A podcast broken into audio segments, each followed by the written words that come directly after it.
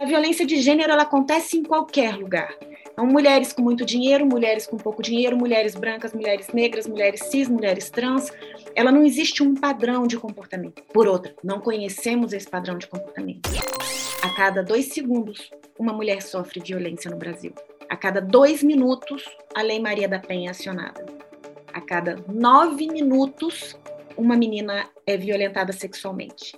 E a cada duas horas, uma mulher é morta.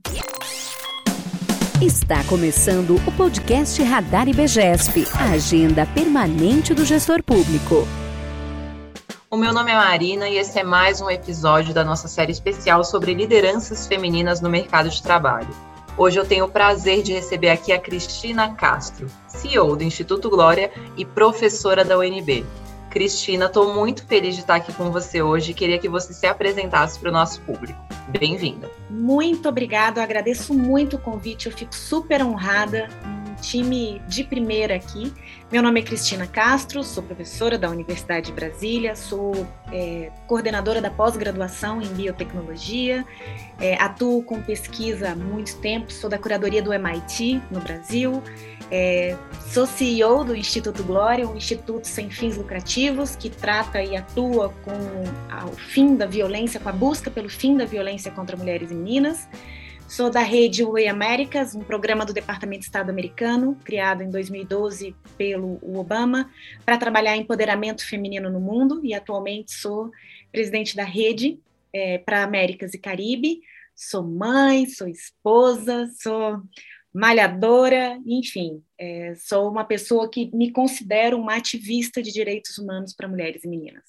Ai, fico feliz, que currículo incrível, Cristina. Tenho certeza que você tem muito a compartilhar com a gente e com o nosso público. Estou realmente muito entusiasmada com essa conversa. Bom, e você sabe que o IBGESP ele é signatário da Agenda 2030, a gente estava falando sobre isso nos bastidores, pessoal, e que a gente é alicerçado especialmente no DS5, que fala sobre combater a desigualdade de gênero. Eu queria que você explicasse para o nosso público, sabendo que vocês também são signatários do Pacto Global, como o Instituto Glória contribui para a gente alcançar o fim dessa desigualdade. O que, que o Instituto Glória faz? Fala para a gente. Bom, a Glória ela é uma inteligência artificial, é uma robozinha, uma robô negra. Convido a todos que entrem no site www.eusouaglória.com.br ou nas redes sociais, arroba eu sou a Glória. Ela é uma robozinha negra que vem para tangibilizar é, a causa da violência de gênero a partir de mineração de dados, People Analytics. Mas para isso a gente precisava uma interação com o público que fosse o, o mais próximo do humanizado. Então, a inteligência artificial, a Glória, ela atua dessa forma, e para que esses dados sejam seguros, uma terceira tecnologia utilizada é blockchain, para que a gente possa realmente ter segurança desses dados coletados. Não me importa quem é a Maria, não me importa quem é a Amanda, mas me importa quantas Marias e quantas Amandas, entender o dado por ele mesmo.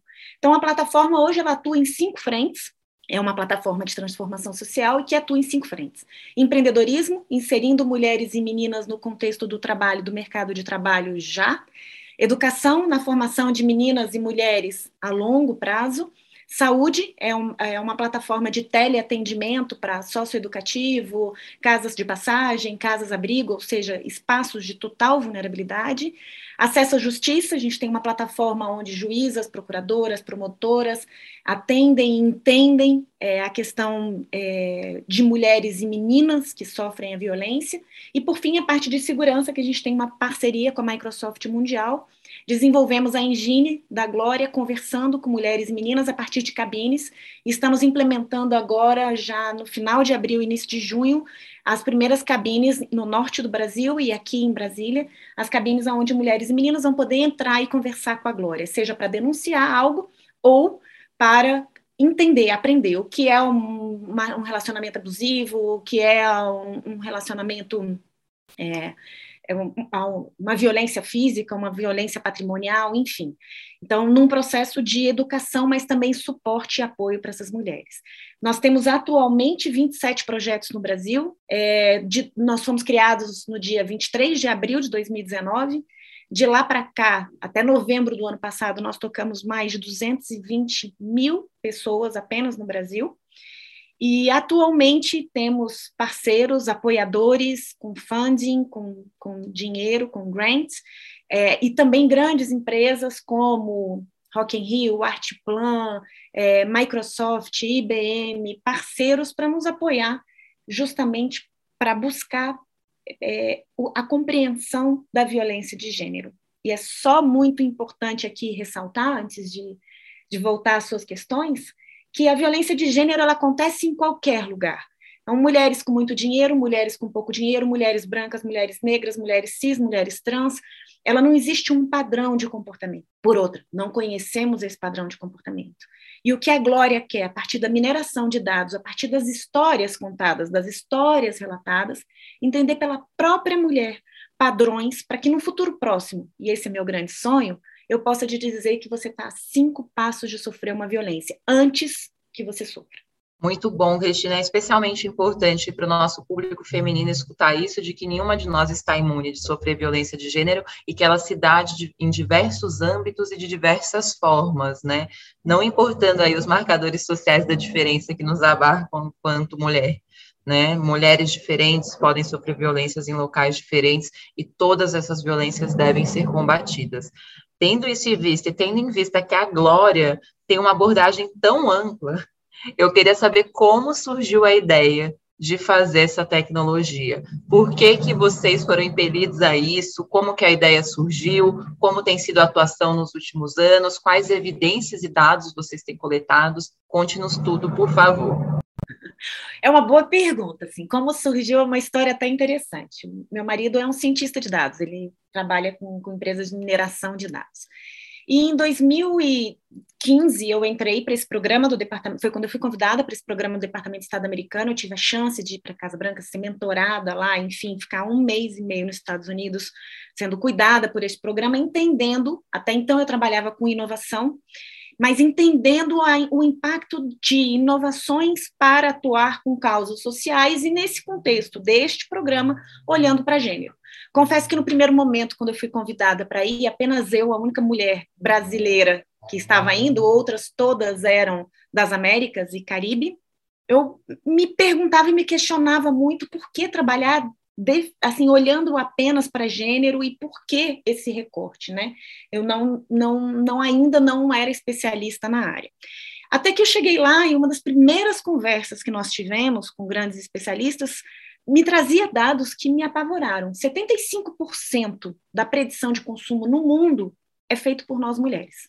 Significa que nós impactamos o que se compra no mundo em 75% seja porque o meu marido vai comprar algo e eu digo se ele tem que comprar ou não, ou como ele tem que comprar, seja o, a, o supermercado da casa, é, seja o uniforme do meu filho, enfim.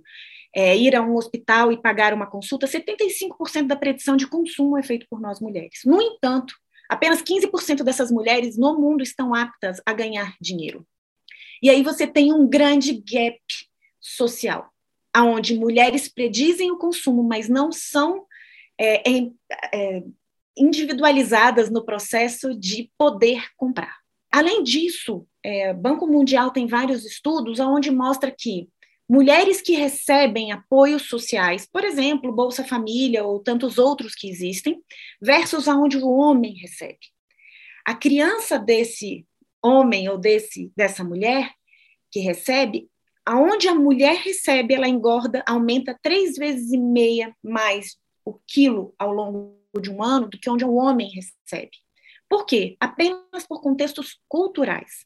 O homem, na sua grande maioria, sai para beber, tem outras famílias, gasta com, com outros contextos, e a mulher, a primeira coisa que ela faz é entrar para dentro de casa e comprar o pão, o leite para essa criança. Então, atualmente, mulheres estão mais aptas a receber bolsas sociais do que homens. De novo, não estou fazendo aqui nenhuma colocação, inclusive deixando muito claro, assim, o Instituto Glória hoje, de 380 voluntários que nós temos, 60% são homens. He for X homens que atuam pela causa porque entendem a importância da igualdade. E aí, olhando muito para a ODS, igualdade não é equidade nesse caso. Homens e mulheres têm o mesmo direito à segurança, o mesmo direito à saúde, o mesmo direito à educação. E aí sim é uma igualdade de gênero, com todas as nossas diferenças que homens e homens também têm, mulheres e mulheres também têm. Nós atuamos e nós trabalhamos, essa ideia começou então quando em 2016, de novo, eu fui aos Estados Unidos morar por um ano, ser professora em Cornell University. Voltei em 2017 para o Brasil e quando eu cheguei aqui, eu estava na hora de eu começar a trabalhar com escala, olhando para a questão de gênero. E comecei inicialmente com um projeto chamado Vira Vida, que é da CNI, da Confederação Nacional da Indústria, que atua com jovens que passaram para mim por uma das violências mais cruéis, que é a comercialização sexual infantil. Onde crianças de 4, 5 anos são retiradas das suas famílias, comercializadas, e quando elas começam a ter peito, bumbum, pelos aos 13, 14 anos, elas não são mais interessantes para o crime e são abandonadas. Não voltam muitas vezes para suas famílias, porque essas famílias já nem reconhecem mais, nem sabem mais onde estão, e elas passam a ser o que são chamadas de jovens fantasmas.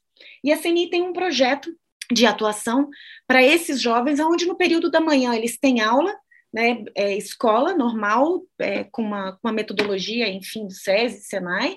No período da tarde, eles têm curso profissionalizante, mas à noite eles voltam para os abrigos, eles voltam a morar ou na rua, ou na casa de agressor, ou nos abrigos.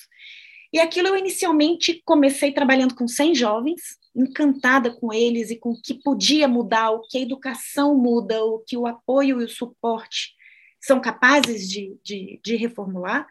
E no final de 2018, eu já trabalhava com 2.800 jovens. E o meu marido, aquele cientista de dados que eu contei aqui logo um pouquinho atrás, ele me dizia assim: Cris, é humanamente impossível fazer mais. E aquilo me irritava muito, porque eu pensava, como assim? Uma mulher branca com condições financeiras, dois mestrados, dois doutorados, três pós-docs, ou seja, eu tive tantos privilégios na vida, como eu não posso fazer mais do que isso? Aquilo me irritava muito e eu ficava pensando qual seria a solução. Final de 2018, fui convidada para uma missão na China, onde a gente foi para o maior parque tecnológico do mundo, chamado em Shenzhen. E, obviamente, lá tem mais robô do que gente, né? E uma robozinha parou na minha frente e falou assim: Olá, tudo bem? Podemos conversar? Podemos falar sobre o que você quiser. Eu sei até cantar. E naquele momento, a frase do Guga, do meu marido, vinha na minha cabeça: É humanamente impossível. Eu falei: Bingo! Se é humanamente impossível, eu vou criar uma robô. E foi assim que a Glória nasceu. É, são 33 horas de viagem da China para o Brasil, e eu vim enlouquecida escrevendo esse projeto, e como uma boa acadêmica, enlouquecida pensando em todas as parcerias que eu podia ter, e fui batendo de porta em porta em 2019 para viabilizar esse projeto. Inicialmente seria só a inteligência artificial, a Glória. Rapidamente eu entendi que existiam locais e comunidades que não necessariamente poderiam ser atendidas por uma inteligência artificial, seja porque a gente só tem 2G nesse lugar, ou porque as pessoas não estão prontas ainda para aquilo, e aí a gente foi, aí outras pessoas foram entrando e nós fomos criando projetos que atendessem essas cinco frentes, que é o que o Instituto trabalha.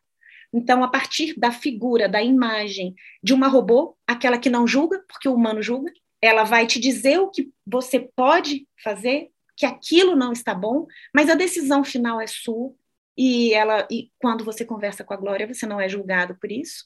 Então, a partir de uma robozinha, da imagem de uma robozinha, tudo que tangibilize a causa feminina, nós atendemos a partir de projetos com a comunidade. Ótimo, Cristina, uma história em tanto, né? Imaginei como foram essas 33 horas no voo. E, bom, você citou aqui dados muito duros da realidade brasileira e mundial, mas o Brasil é um dos países campeões aí, infelizmente, do casamento infantil, do abuso sexual infantil, e as meninas brasileiras estão expostas a uma série de violências. Então, muito importante você trazer esse dado tão duro, porque temos que encará-lo como sociedade, certo? Mas que bom que está tendo uma série de iniciativas como a Glória para a gente ajudar a combater esse tipo de violência. E é justamente sobre isso que eu quero perguntar. A Glória está envolvida aí em uma série de projetos. Qual mais te marcou nesses últimos anos de atuação? Uau! Todos os dias eu acordo tendo a certeza que eu mudo o mundo. Todos os dias eu durmo de noite querendo vender minha arte na praia, que eu não sei fazer absolutamente nada, nenhuma pulseirinha. Então, o que me marca é cada mulher, cada menina que me olha e acredita que pode fazer diferença no mundo. Na verdade, o que nós precisamos é apenas suporte. E quando eu digo nós, a ONU declara que a cada três mulheres, duas sofrem violência. nós estamos em três aqui, eu posso trucar que a cada três as três sofreram algum tipo de violência. Seja porque quando a gente sai de casa a gente tem medo de andar na rua, seja quando vai pegar um ônibus, ou tantas outras violências diretas e indiretas, enfim, que a gente recebe todos os dias. Então, é, eu posso te dizer que o que mais me marca é cada uma que eu salvo. O Instituto Glória, eu não viso o meu lucro é, são vidas salvas. Eu me lembro de, na primeira conversa que eu tive com a turma da Demareste, Demareste é um dos grandes escritórios aí de advocacia no Brasil, eles são apoiadores, foi uma das primeiras empresas que me apoiou. E, e eu me lembro que uma sócia falou assim, Cris, quanto você imagina que o Instituto vai estar ganhando em dois anos? Eu falei, muda a pergunta, quantas vidas a gente vai ter salvo? Porque esse é o meu maior ativo. Não são quantos projetos com financiamento, óbvio que o financiamento é fundamental para que a gente possa tocar mais pessoas. Mas se o ano passado, só no ano passado, eu conseguia impactar 128 mil vidas e 2019 100 mil vidas, é, então a cada ano, pelo menos mais uma vida eu preciso impactar, porque aquelas 128 mil, de uma certa forma, muitas vezes continuam precisando. A gente está com projetos agora no norte do país, Especialmente, eu estou apaixonada pelo norte, pela diversidade, pela potência, pela cor, pela população, pelas pessoas, mas, por outro lado, a gente tem uma violência enorme, é, um país, é um Estado muito esquecido, é, meninas engravidando aos 10, 12 anos, e aí eu volto com alguns números que eu gosto muito de trabalhar com números. A cada dois segundos, uma mulher sofre violência no Brasil. A cada dois minutos, a Lei Maria da Penha é acionada. A cada nove minutos, uma menina é violentada sexualmente. E a cada duas horas, uma mulher é morta. E o Ed até colocou aqui que já temos 15 minutos por conta do nosso tempo, mas se a gente fizer esse cálculo, Ed, sensacional até essa lembrança, nós já temos duas meninas que foram violentadas a, a, aproximadamente até agora. Então, é, o que eu chamo aqui todos é, a olharem que essa causa é nossa, homens, mulheres, crianças, velhos. Quando não pensarmos na violência, a gente vai ter um caos social. Com certeza, não pensa na violência como algo longe, né, como algo distante, mas como responsabilidade de todos nós. É essa missão. Bom, outra missão que temos aqui é empoderar mulheres no mercado de trabalho que a gente sabe que a desigualdade é causada especialmente por essa falta de acesso à mulher a posições que a tornem iguais, né, em termos de poder. É a assimetria de poder, inclusive econômico, que causa a violência.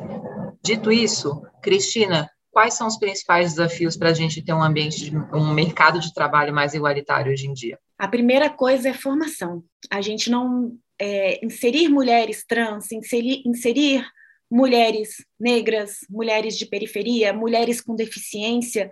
Não é apenas eu ter uma vaga, mas essa mulher está apta a trabalhar tanto quanto um homem da mesma forma.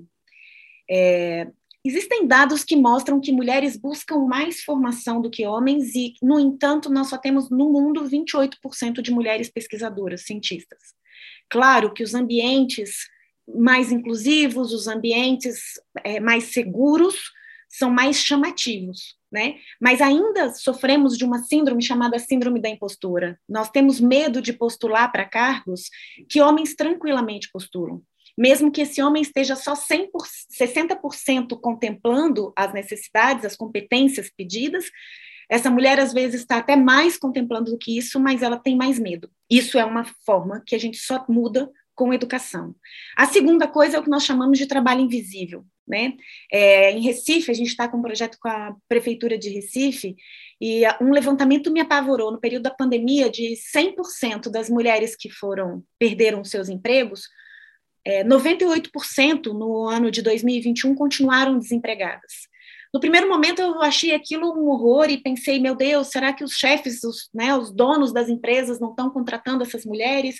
O que, que será que está acontecendo? E a gente foi a fundo pesquisar isso.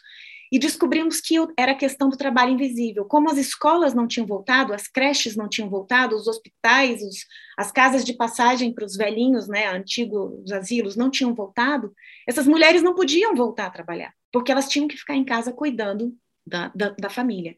Então, é, pensar nisso, é, de um lado romântico, ai que maravilha que tem alguém que cuide, que esteja ali, mas por um outro lado, você está deixando sempre uma ponta mais frágil. Também sabemos que, de maneira informal, nessas em comunidades mais vulneráveis, 58% dos arrimos de família são as próprias mulheres as bonequeiras, as boleiras, as peruqueiras. Então, profissionalizar isso de maneira que essas mulheres possam trabalhar, por exemplo, a economia digital, né, o comércio digital, e que possam estar inseridas também, mesmo continuando cuidando dos seus filhos, dos seus, dos seus avós, dos seus pais, isso é um bom caminho para pensarmos em desenvolvimento econômico para o nosso país. Acho que é uma das soluções, mas poderíamos falar aqui por cinco horas e meia sobre isso. Assim, microcrédito olhando para mulheres.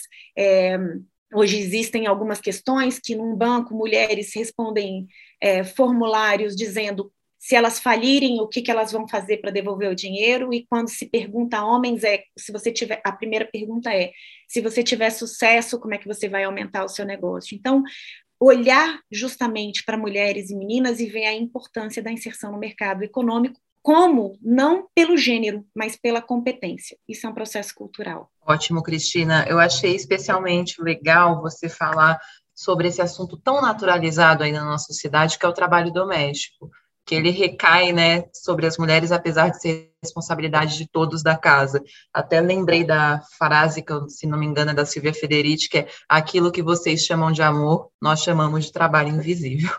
Porque é exatamente isso, e é isso que mantém a sociedade funcionando, né? Se um homem consegue sair para trabalhar, se uma criança consegue ir para a escola, é porque tem uma mulher ali batalhando bastante para isso. Então, isso é algo que a gente tem que ter em mente. A gente não consegue empoderar uma mulher no mercado de trabalho se ela já vai para ele esgotada das tarefas domésticas. Por escolha dessa mulher, isso é perfeito. A questão é que não é escolha, é imposição. Culturalmente, Exatamente. esse é o papel da mulher. Então, apenas complementando o que você é, trouxe. Se eu não fizer, ninguém vai fazer, então acaba sendo uma imposição, né? Que é o que costuma acontecer, porque não é algo verbalizado, né? Talvez esse seja o maior dano dessa violência. Não é ver... Muitas vezes é verbalizado, mas às vezes não é. Ninguém falou, você tem que fazer, mas só é tem assim você. Que é assim. Fazer.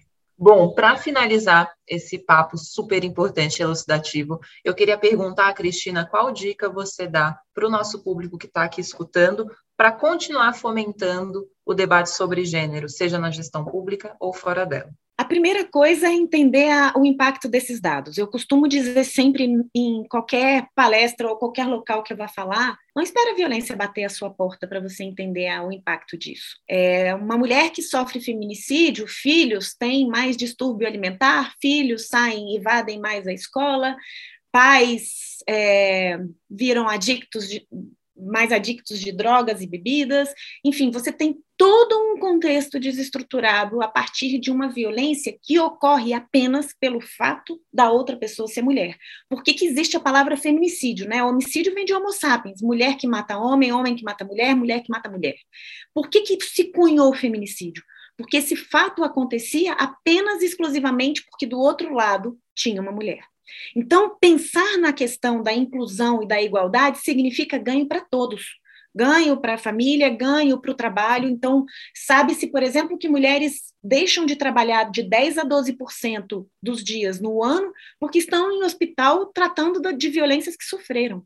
Impacta no bolso de todos nós se não por amor, se não por empatia, se não por respeito, entenda que isso é uma variável de desenvolvimento econômica severa. Quanto mais conseguirmos igualdade, quanto mais conseguirmos diminuir questões de violência, mais desenvolvido será aquele contexto. Então, é, se eu tivesse que dizer alguma coisa, eu adoro encerrar sempre com uma, com uma frase que eu tive a chance de ouvir dentro da Casa Branca, que me disseram, Cristina, se você não acredita que você vai mudar o mundo, volta para casa que está custando muito caro o investimento para acreditar que você muda o mundo. E hoje eu posso te dizer, Mariana, com toda tranquilidade, enfim, o time que está aqui, é, de Amanda também, é, eu mudo o mundo. Vocês vão ficar me assistindo ou vocês vêm comigo mudar? Então, aqueles que tiverem interesse, entrem no site eu sou gloria.com.br, tem lá, ser voluntário, clica lá, vem ajudar. A glória não é minha, a glória é nossa, é por uma causa nossa.